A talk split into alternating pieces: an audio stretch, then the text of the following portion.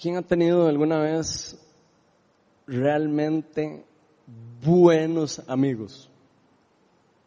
Por favor, levanten la mano. ¿Quién de todos los que levantó la mano ha tenido más de dos muy buenos amigos? Ok. ¿Quién de esos que levantaron la mano ha tenido más de cinco muy, muy, muy buenos amigos? Ok. ¿Quiénes han tenido más de diez muy, muy, muy, muy buenos amigos. Ok, solo una persona ya.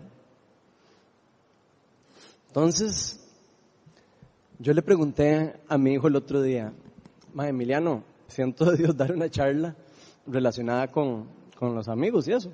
Vos me podrías así como dar una definición, lo que es para vos un buen amigo, o para que me ayudes para la charla. Y les voy a leer lo que lo que él me, dijo.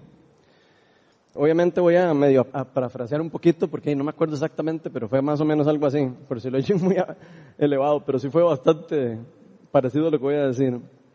Dice, no todo el mundo es realmente un amigo. Verdaderos amigos hay pocos. Conocidos o personas con las que convivimos hay muchas, pero un amigo de verdad es algo que no se encuentra tan fácil. Para mí, un amigo es alguien en el cual uno puede confiarle todo. Una persona a la que no hace falta esconderle nada ni guardarle ningún secreto.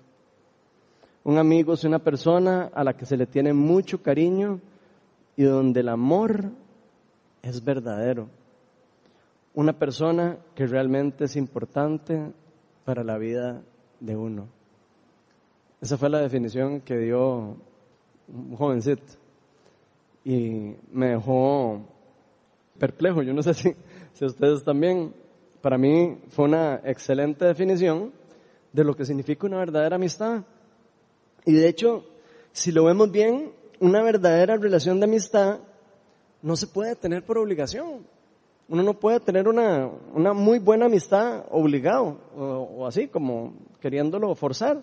Más bien una relación se tiene y se mantiene voluntariamente por un vínculo genuino de amor. Eso es algo fundamental de una buena amistad.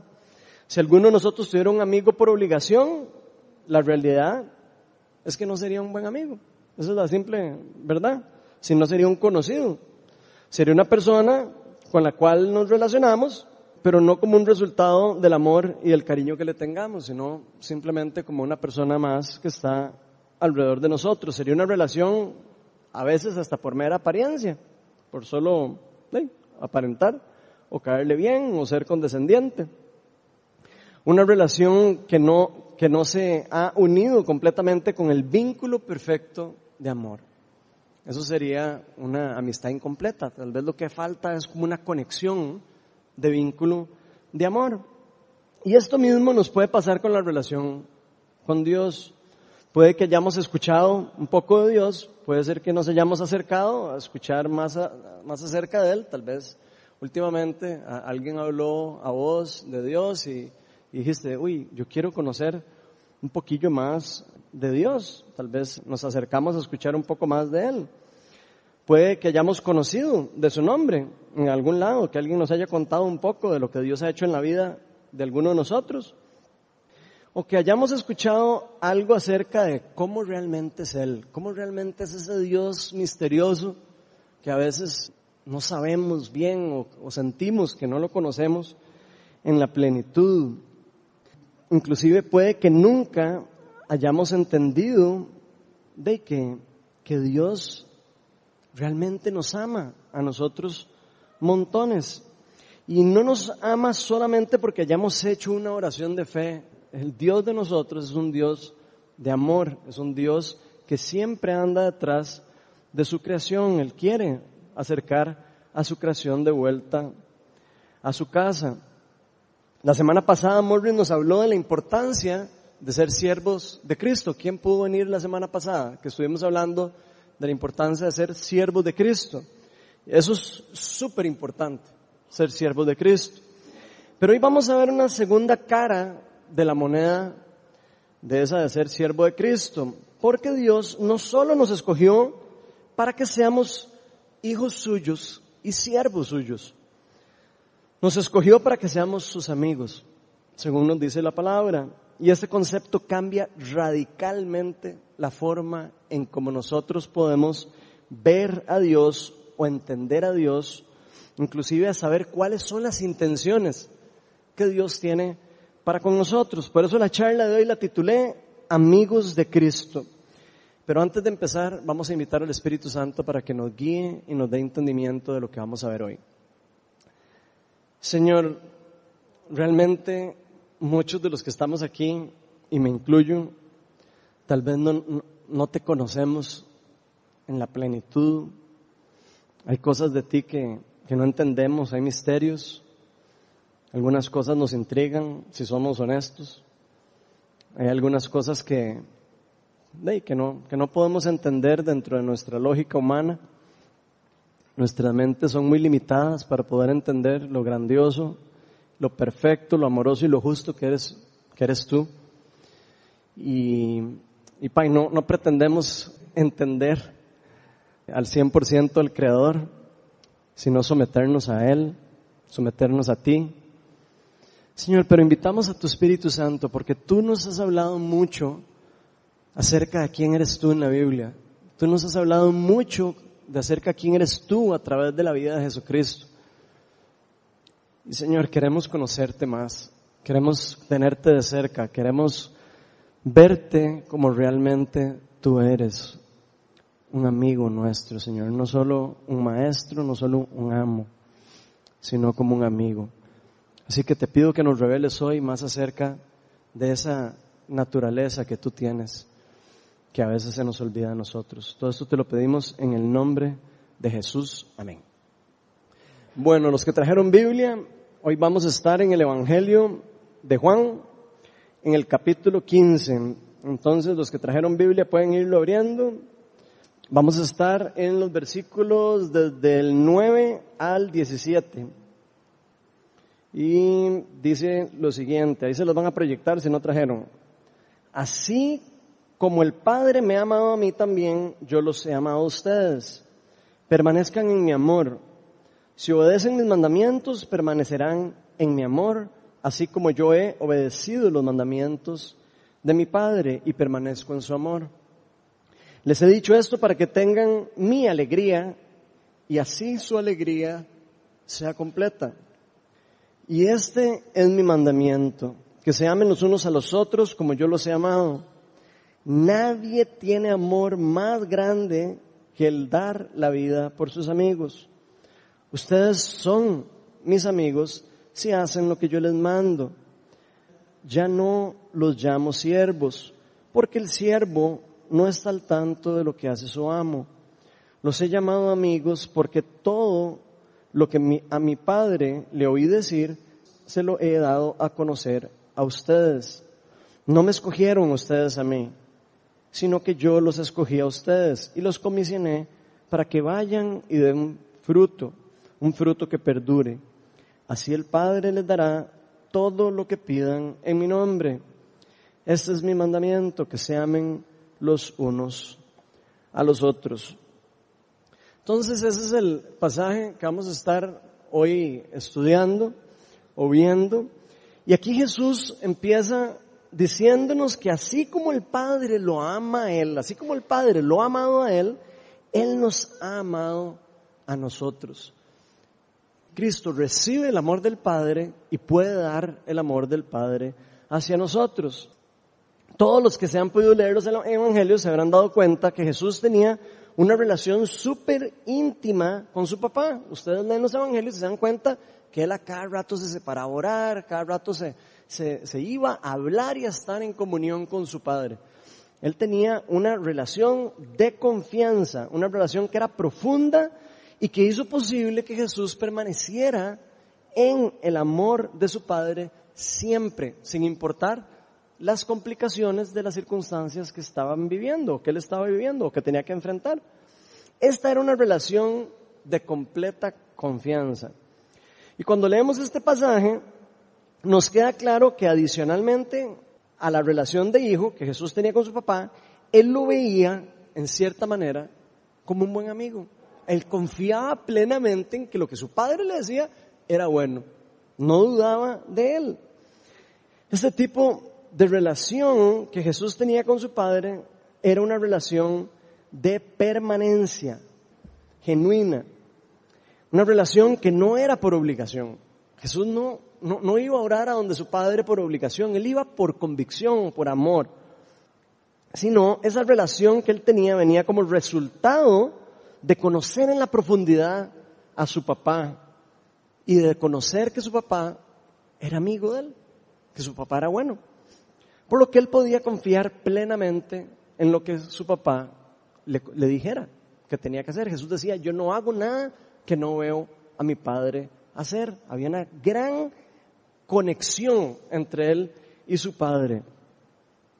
Y yo creo que esta verdad que se nos está enseñando en este pasaje es clara para poder servirle a Dios con libertad. Es una verdad profunda, sencilla pero profunda. Y es clave para entender lo que debe motivar nuestros corazones para poder seguir a Dios siendo siervos de Cristo. Pero como siervos no solo de los que siguen órdenes, hay siervos de todo tipo. Los siervos normalmente hacen caso a lo que sus amos dicen. Esta forma en como Cristo quiere que nosotros seamos siervos de Él, no es el siervo que hace las cosas por obligación. Es el, el tipo de siervo que por amor sigue lo que su amo le está diciendo, siguiéndolo con la plena seguridad de que nuestro Señor no solamente es nuestro amo, sino también es nuestro amigo. Y por eso hoy vamos a ver por lo menos dos resultados que se van a dar en nuestras vidas como consecuencia de que nosotros entendamos ese concepto de que ese Dios todopoderoso al que adoramos, le levantamos las manos y lo seguimos, no solo es nuestro Señor, no solo es el Rey de Reyes, sino también es nuestro buen amigo. Entonces hoy vamos a ver dos resultados de eso. El primer resultado de cuando podamos entender eso en nuestro corazón es que vamos a poder obedecer a Dios por amor y nunca por obligación. Y eso, créanme lo que no es tan fácil de entender. Hay que entenderlo espiritualmente. Tiene que ser revelado por el Espíritu Santo. Si hay algo que tiene un alto potencial destructivo, para nosotros es llegar a tener una idea equivocada acerca de cómo es Dios o de cuál es el verdadero motivo por el cual nosotros le servimos a Él. ¿Por qué le servimos a Dios? ¿Por qué les digo que hay un alto potencial? Porque vieran que yo creo que podría llegar a ser muy fácil llegar a creer que como la Biblia nos enseña y nos dice constantemente, que nosotros somos siervos o esclavos de Cristo, vayamos a creer equivocadamente que eso significa que Cristo nos quitó unas cadenas para ponernos otras. Es una, es algo que puede generar una confusión en nuestra mente. Y puede que uno llegar a creer que nos quitaron esas cadenas para ponernos otras. Vean lo que nos dice Romanos 6, 16 al 18, para que entendamos un poquito esto que estoy tratando de, de expresar. Esto es Pablo hablándole a la iglesia en Roma y dice así, ¿acaso no saben ustedes que cuando se entregan a alguien para obedecerlo, son esclavos de aquel a quien obedecen? Claro que lo son, ya sea del pecado que lleva a la muerte o de la obediencia que lleva a la justicia. Pero gracias a Dios que aunque antes éramos esclavos del pecado, antes estábamos encadenados al pecado, ya se han sometido de corazón a la enseñanza que se les fue transmitida. Ahí se está refiriendo al Evangelio. En efecto, habiendo sido liberados del pecado, ahora ustedes son esclavos de la justicia. Entonces, vean el concepto de lo que Pablo está explicando espiritualmente. Y entonces se nos dice que cuando nosotros nos entregamos para obedecer a alguien, o sea, si yo me entrego a alguien para obedecerlo, nos volvemos esclavos de aquel a quien obedecemos. Entonces algún vivillo ahí, alguno de nosotros, muy vivillo, ¿verdad? Podríamos decir, decías tonto, ¿cómo es eso? De repente, Cristo me liberó de la esclavitud. De, pero ahora, ¿cómo es la cosa? Ahora, de, terminé peor.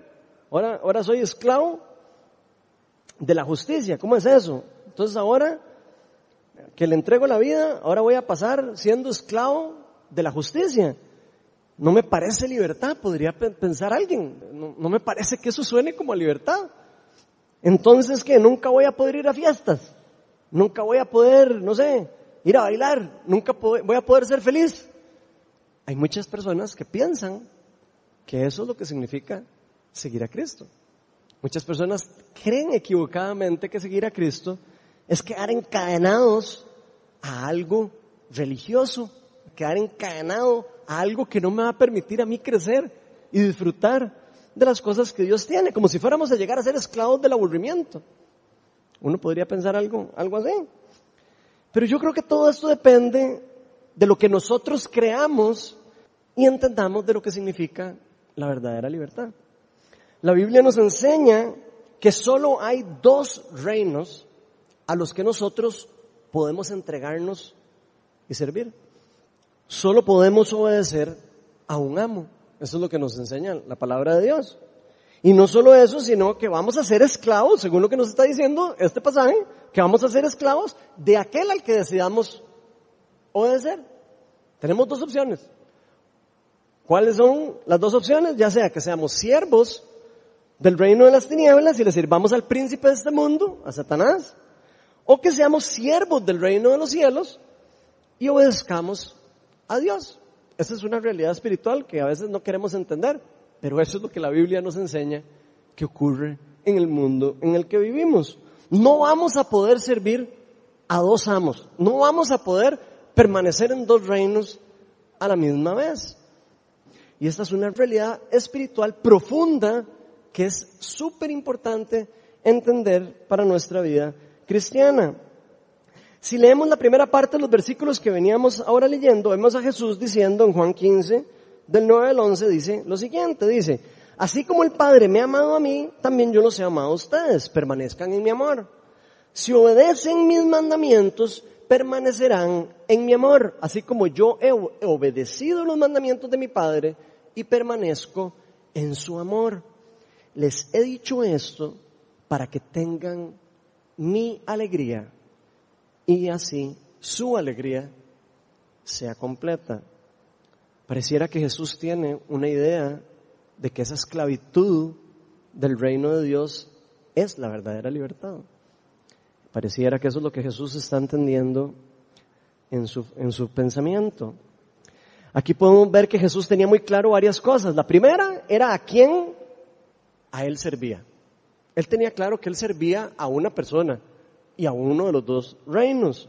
Servía a su Padre, o sea, el reino de Dios. La segunda cosa que parece muy clara es que era lo que motivaba a Jesús a obedecerlo. Y pareciera que es esa relación de amor que tenía con su Padre. O sea, el amor del Padre era lo que llevaba a Jesús a obedecer al Padre. Y, la tercera cosa, que es como evidente de Jesús, o que podemos ver ahí, es cuál era el resultado de obedecer por amor a su Padre. ¿Y cuál era ese resultado? Obediencia genuina y alegre. Jesús entendía que su Padre era bueno y lo amaba demasiado. Jesús tenía muy claro quién era su papá y cómo era su papá. Él le servía a su padre por amor, por convicción, porque valoraba lo que el padre tenía para él, valoraba su amistad, valoraba su presencia. Y por eso él buscaba la presencia de Dios, porque él valoraba esa relación que él tenía con su papá. Él siempre quería permanecer en el amor de su padre. Lo podemos ver en estas palabras, yo permanezco en su amor, yo permanezco, lo, lo obedezco a él y permanezco en él. Eso es lo que nos está diciendo. Todo lo que Jesús hacía, lo hacía como resultado de esta relación que él tenía genuina y verdadera con su Padre. Yo me hago la pregunta, ¿a quién servimos nosotros y por qué motivo lo hacemos? Yo me hago esa pregunta. Jesús tenía súper claro lo importante que los discípulos entendieran este concepto de que no vieran a Dios, que no lo vieran a Él solo como su maestro y como su amo. Él tenía muy claro que era súper importante que ellos supieran que Él y el Padre eran amigos de ellos.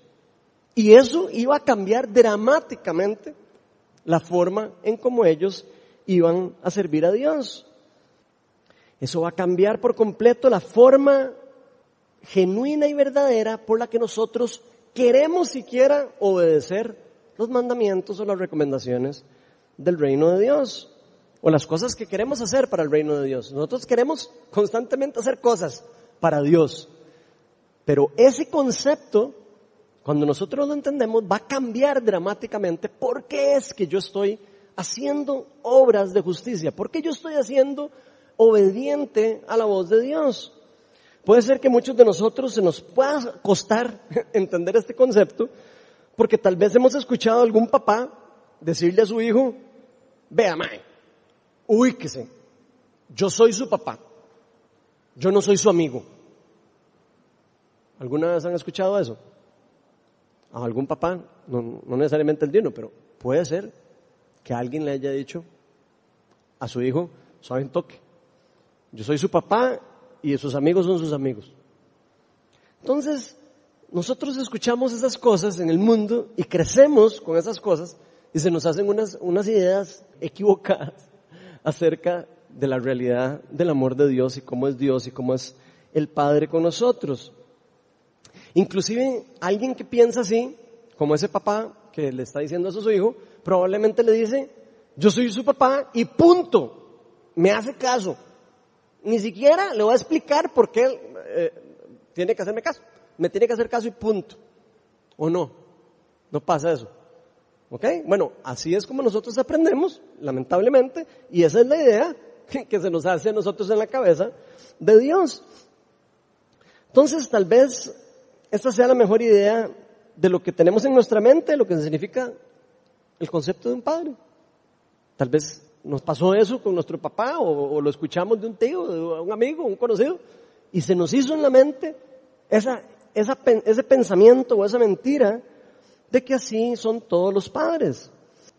Inclusive de por qué es que lo obedecemos a nuestros padres. Si a tontos, yo no le hago caso, mi papá me, va a pegar. O, o, ya me dijo que, que ni siquiera lo cuestione, que tengo que hacerle caso y punto. Entonces creemos que con Dios funciona igual. Y hoy les tengo una buena noticia. Así no funciona la relación con Dios. Así no funciona la relación con Dios. Nuestro Dios es muy diferente a un padre terrenal. Por más bueno que usted haya tenido su papá, yo sé que hay muchas personas que han tenido padres extraordinarios. Yo soy uno que he tenido un padre extraordinario.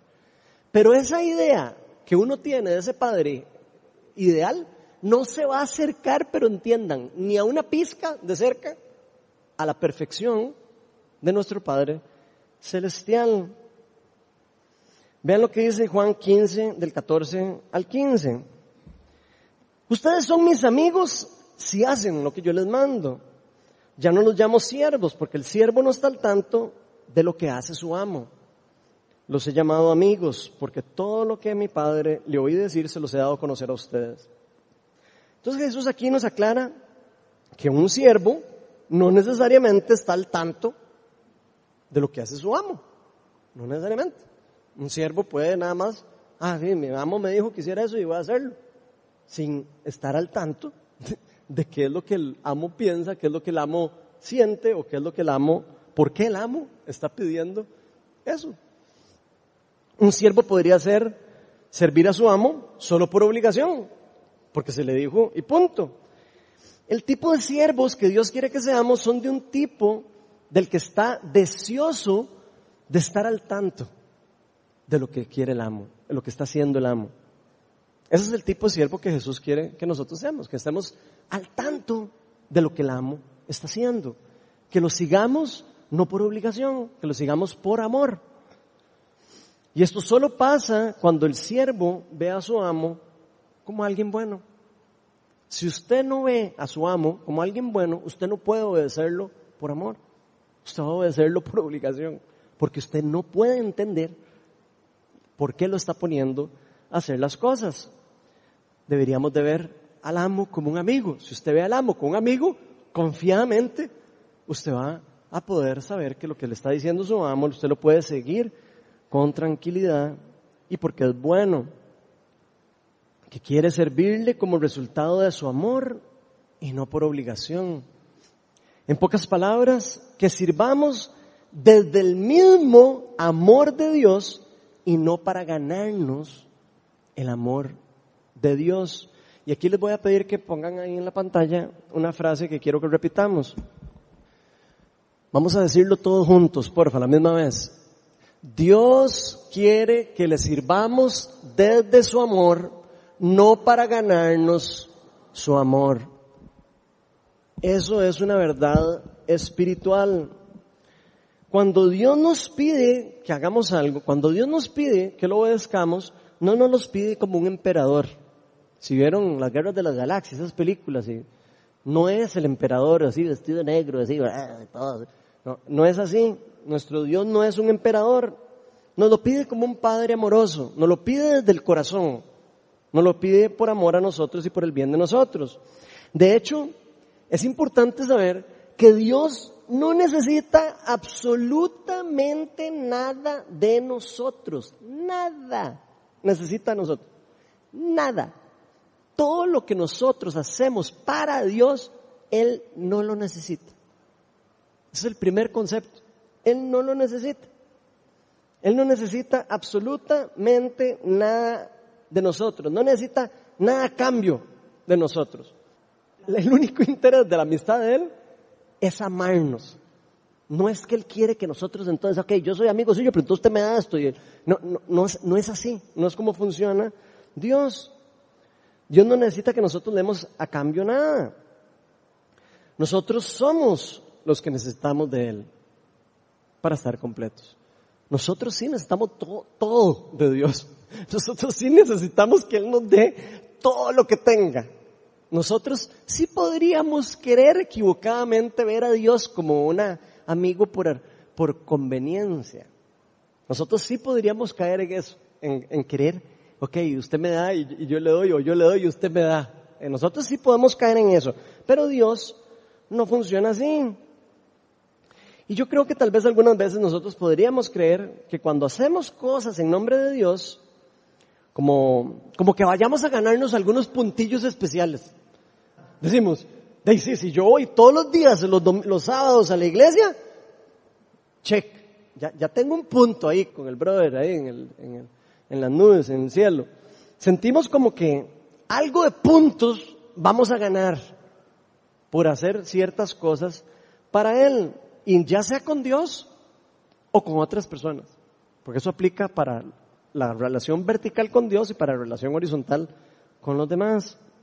Puede que más de una vez algunos de nosotros pudiéramos creer que cuando estamos sirviendo en cosas relacionadas principalmente con el reino de Dios, nos vamos a ganar la aprobación de una persona, o de un amigo, o de un conocido, o del pastor de la iglesia. Y eso es un grave error. Porque eso no nos va a dejar absolutamente nada. Grábese en la cabeza. Nada le va a dejar a usted complacer nunca a ninguna persona en la tierra. Solo le va a dejar cargas. De hecho, si quisiéramos agradar a las personas, no vamos a poder hacerlo. Porque ¿qué nos dice la palabra? Que si queremos obedecer a alguien, ¿qué? Ya se les olvidó. Vamos a quedar eh, siendo esclavos de la persona. ¿Se acuerdan? Si ustedes se entregan a una persona, quedan como esclavos. Eso es lo que nos decía la palabra de Dios. Y de hecho, ni siquiera yo creo que pudiéramos seguir el verdadero llamado de Dios si nos vamos por ese camino. Vean lo que dice Gálatas 1.10. Esto es Pablo hablando Y dice, ¿qué busco con esto? ¿Ganarme la aprobación humana o la de Dios? ¿Piensan que procuro agradar a los demás? Si yo buscara agradar a otros, no sería siervo de Cristo, sería siervo y esclavo de otros, agregaría yo el versículo, porque eso es lo que está precisamente diciendo Pablo. Yo no soy el, yo no sirvo a las personas, sirvo a Cristo. Entonces, ¿de quiénes somos esclavos? Porque cuando nosotros ponemos nuestra mirada o nuestra esperanza en recibir aprobación humana, las cosas o de las cosas que hacemos para Dios, lo único que nos van a llevar es a terminar siendo esclavos de esas personas, lo sepamos o no, o lo entendamos o no. Y nosotros servimos a Cristo, no servimos al mundo. Y eso es algo que todos tenemos que entender en nuestro corazón, en la profundidad de nuestro corazón, si queremos realmente ser libres en el reino de Dios. Y si hacemos esto, todo esto, de, poner la mirada en la gente, lo único que vamos a terminar es cargándonos, enojándonos, resintiéndonos, porque no se cumplieron las expectativas de lo que estoy esperando de otras personas o de Dios porque estoy esperando que me dé algo de vuelta.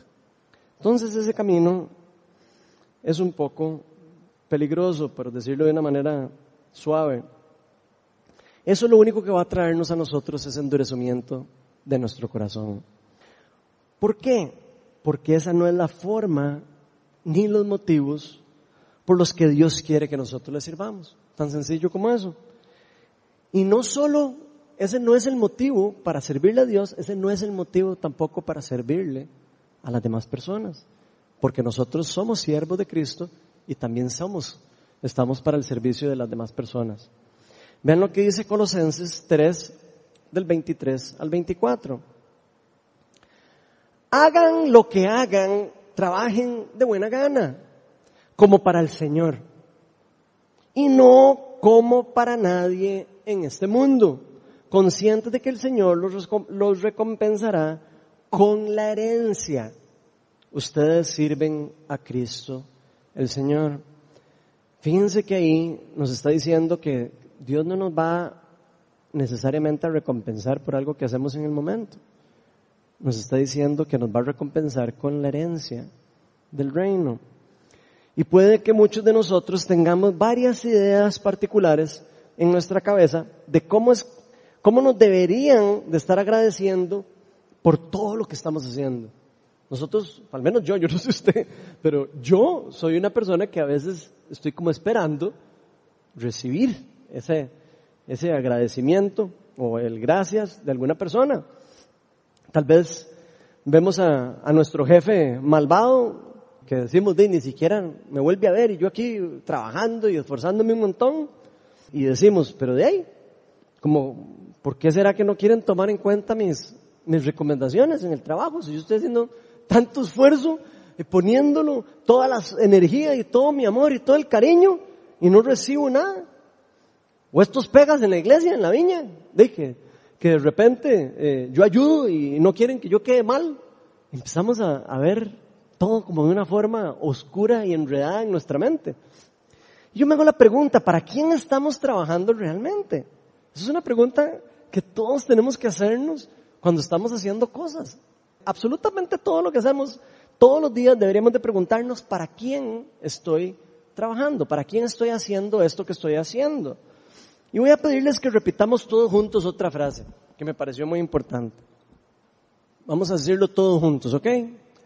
Todo lo que haga, lo hago de buena, lo haga de buena gana, consciente de que Dios me recompensará con la herencia. Yo sirvo a Cristo. Grábense esa parte, la final. Yo sirvo a Cristo. Nosotros no servimos a ninguna otra persona más que a Cristo. Otro error podría ser creer que, de que nos estamos ganando más aprobación de Dios de la que ya tenemos por medio de Cristo. A veces creemos que Necesitamos ahí como que ganarnos unos puntitos más con Dios y podríamos estar haciendo cosas para Dios solo porque realmente estamos esperando algo de vuelta.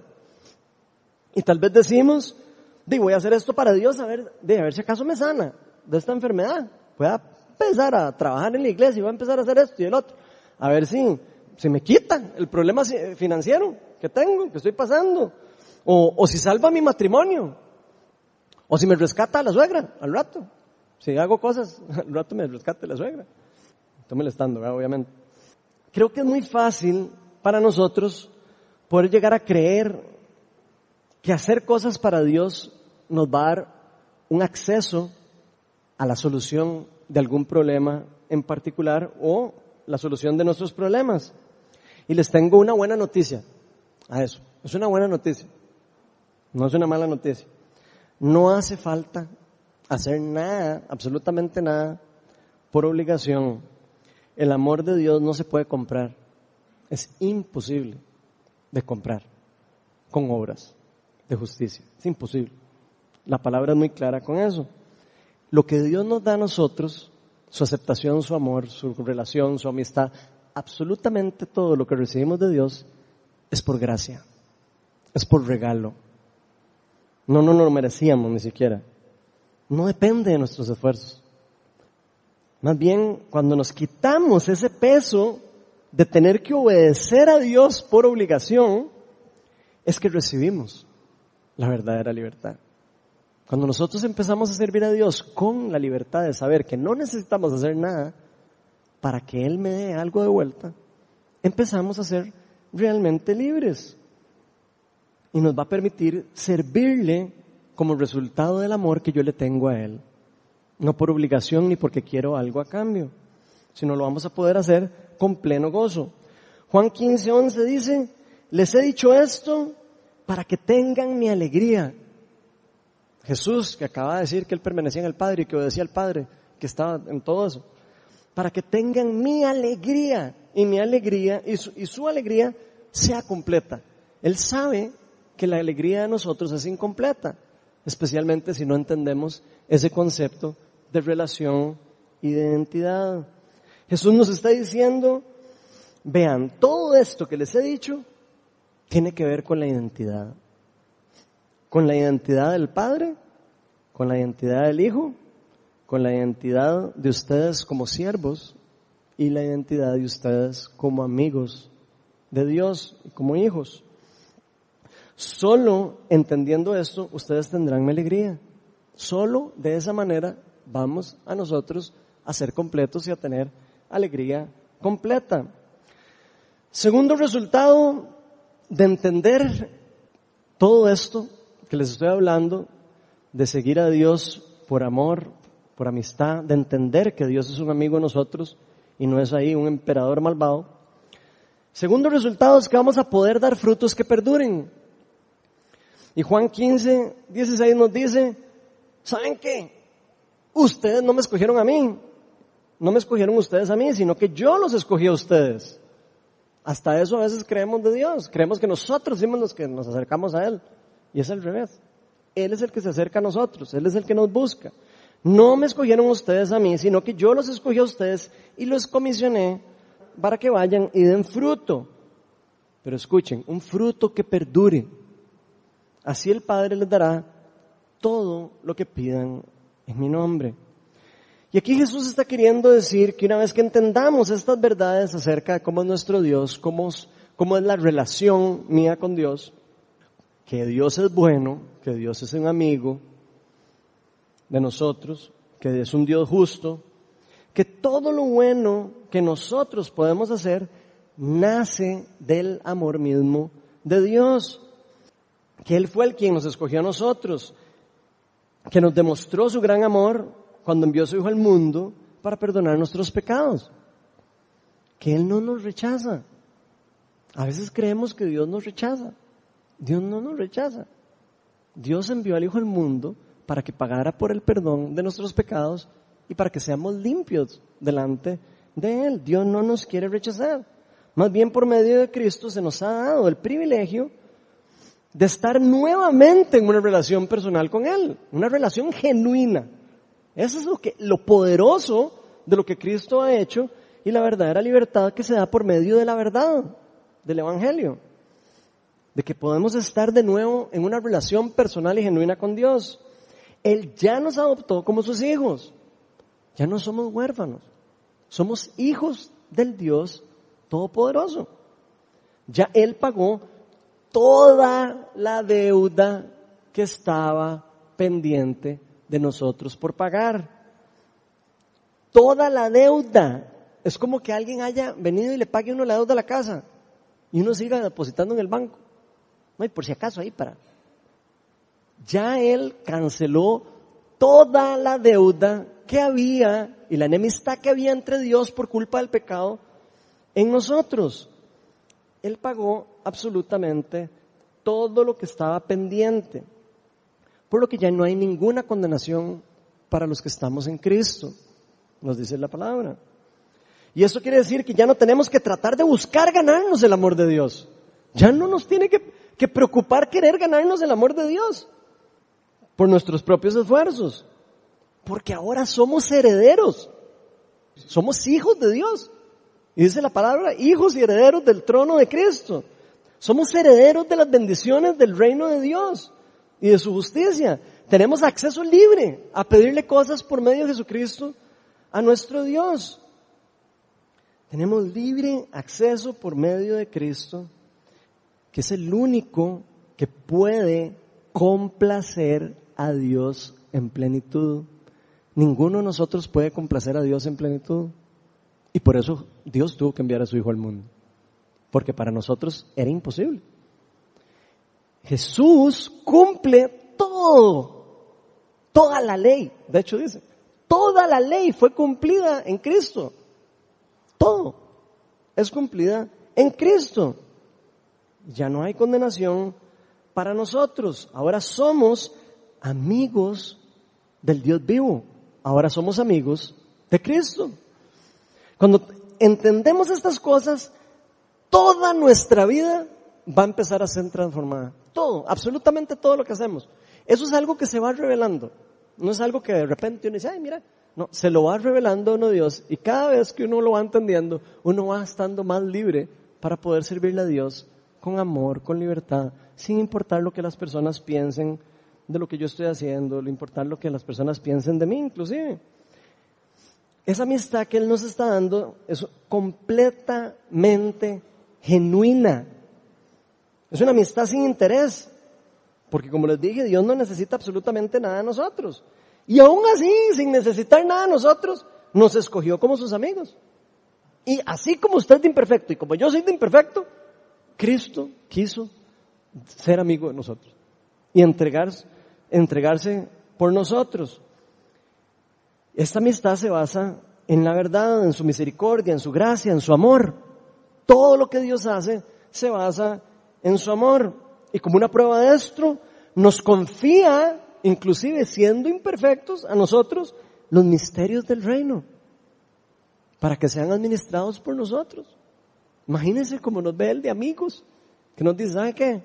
Como usted es el, compa más compa que yo tengo, le voy a dejar todo, este, todo, todo esto, porque le voy a transferir toda mi autoridad a ustedes. ¿A quién le dejarían ustedes toda la autoridad si se van de viaje? A un buen amigo. Yo no le dejaría toda la firma digital mía y todas las cosas a una persona que no es una, un buen amigo. ¿Ustedes harían eso? Bueno, Cristo nos dio todo el poder y la autoridad del reino de Dios a través de Jesucristo. Porque somos sus amigos y nos dio el privilegio de ser partícipes del avance del reino de Dios en la tierra. Imagínense lo increíble y lo loco que es eso. Es tan loco que nos cuesta entenderlo. Nos cuesta entender cómo va a ser que nos dieron tanta autoridad y tanto poder si yo soy tan imperfecto.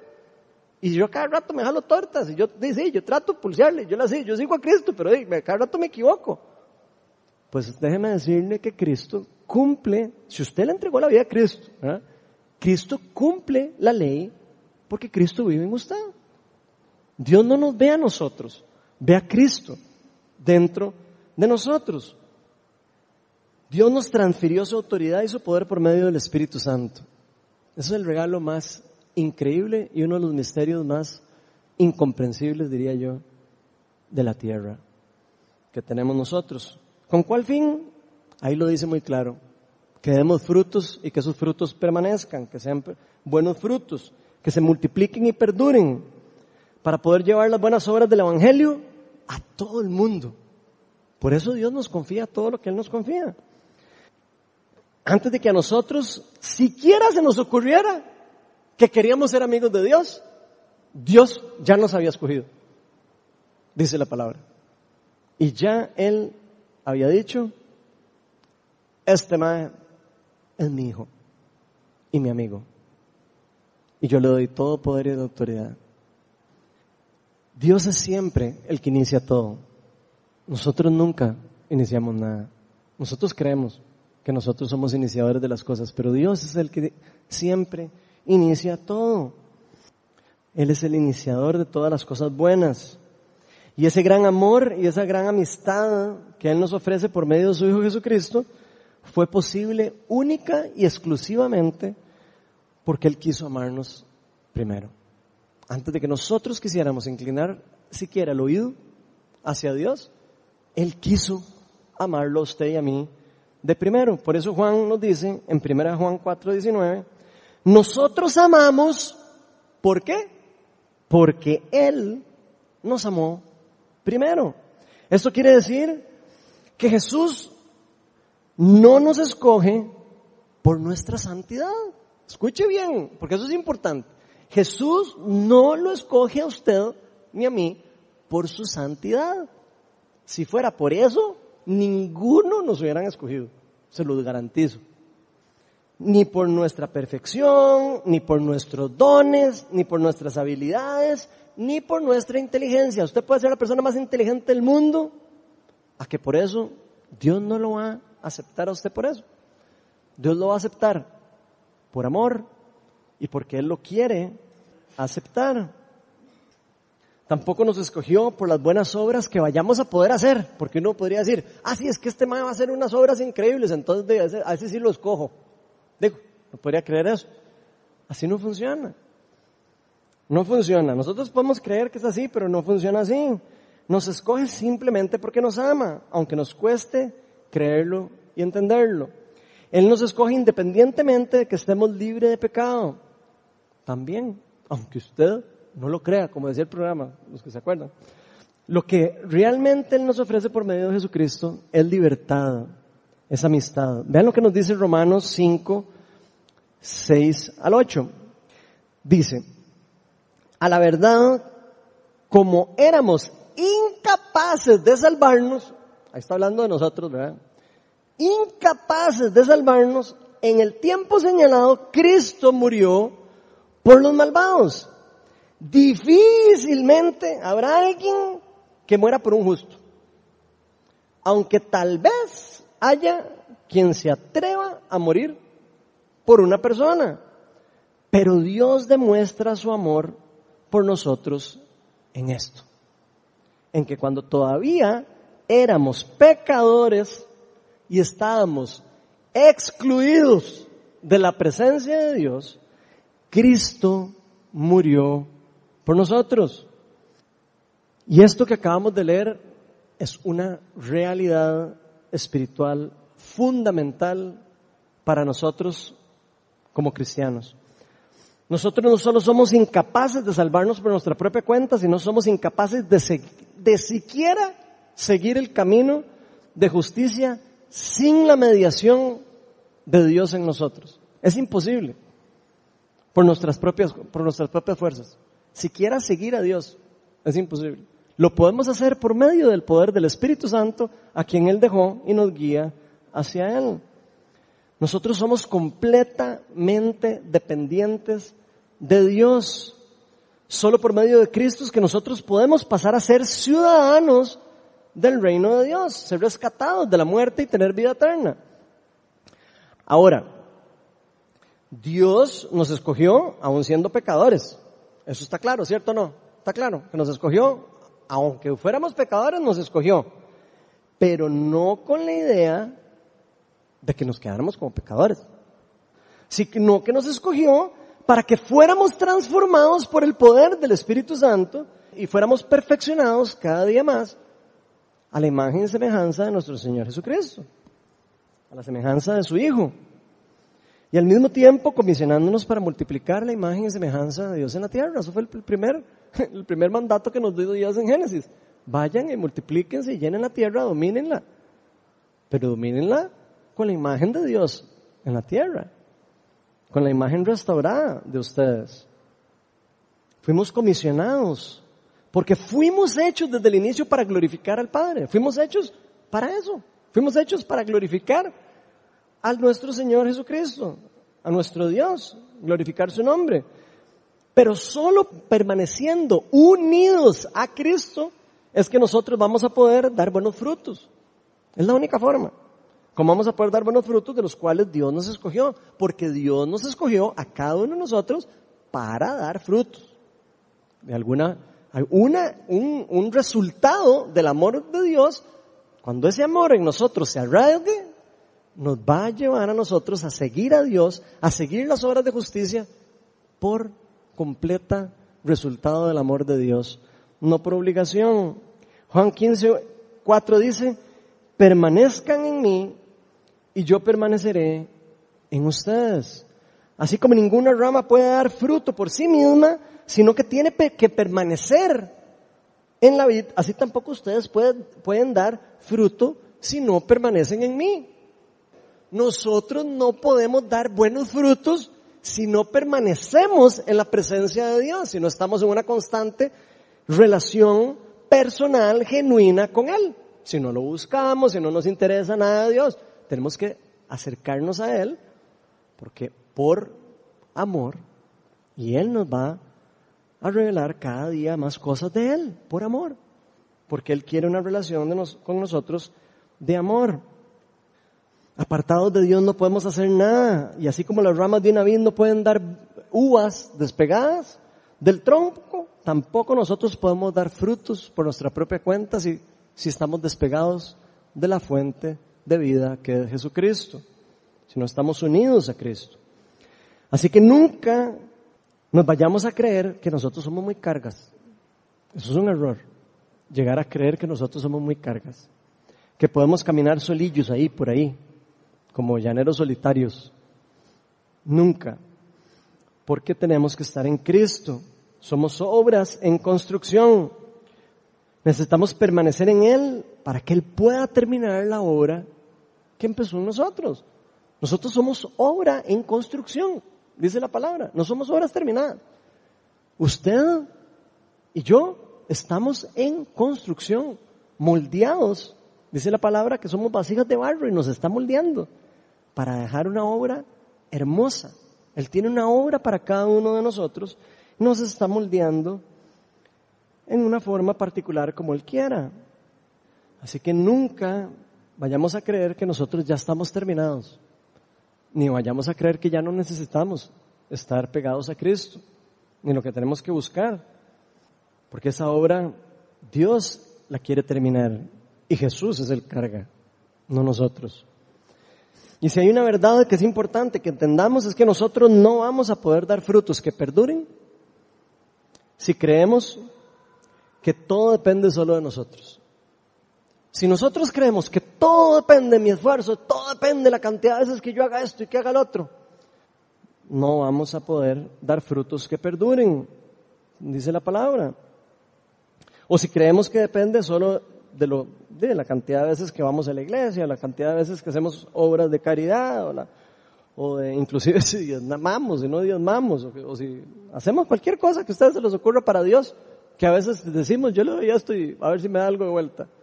No funciona así. Hay una pequeña, muy pequeña parte de la ecuación que sí nos corresponde a nosotros. Y prácticamente es permitirle al Espíritu Santo que trabaje. Esa es la parte de la ecuación que nos toca a nosotros, la parte de permanecer en Cristo. Y para permanecer en Cristo necesitamos pedirle al Espíritu Santo que nos ayude a permanecer en Cristo. Tenemos que buscarlo, dejarlo trabajar y pedirle que nos ayude, inclusive a obedecerlo. Nosotros sin la mediación de Dios no vamos a poder dar buen fruto. Tampoco. Sin la mediación de Dios, nosotros no vamos a poder dar frutos ni frutos que perduren. De hecho, si tratamos de seguir a Dios por nuestras propias fuerzas, después de un tiempo nos vamos a dar cuenta que nada de lo que estamos haciendo nos está llenando. Vean, usted puede estar trabajando, metido aquí en la iglesia, donde sea, haciendo obras para, para Dios, a que si usted no está haciendo eso por convicción, por amor, si no lo está haciendo por la motivación verdadera y genuina, va a llegar un momento en donde usted, donde va a sentirse vacío. Y se va a sentir vacío porque esas cosas no es lo que nos llena a nosotros.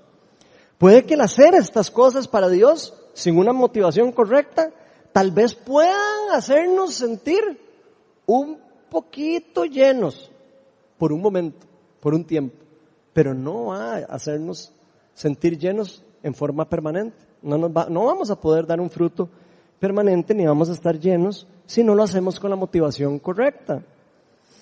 Si estamos ahí un poquillo desviados con eso, tarde o temprano nos vamos a dar cuenta que no estamos llenos, sino que estamos vacíos.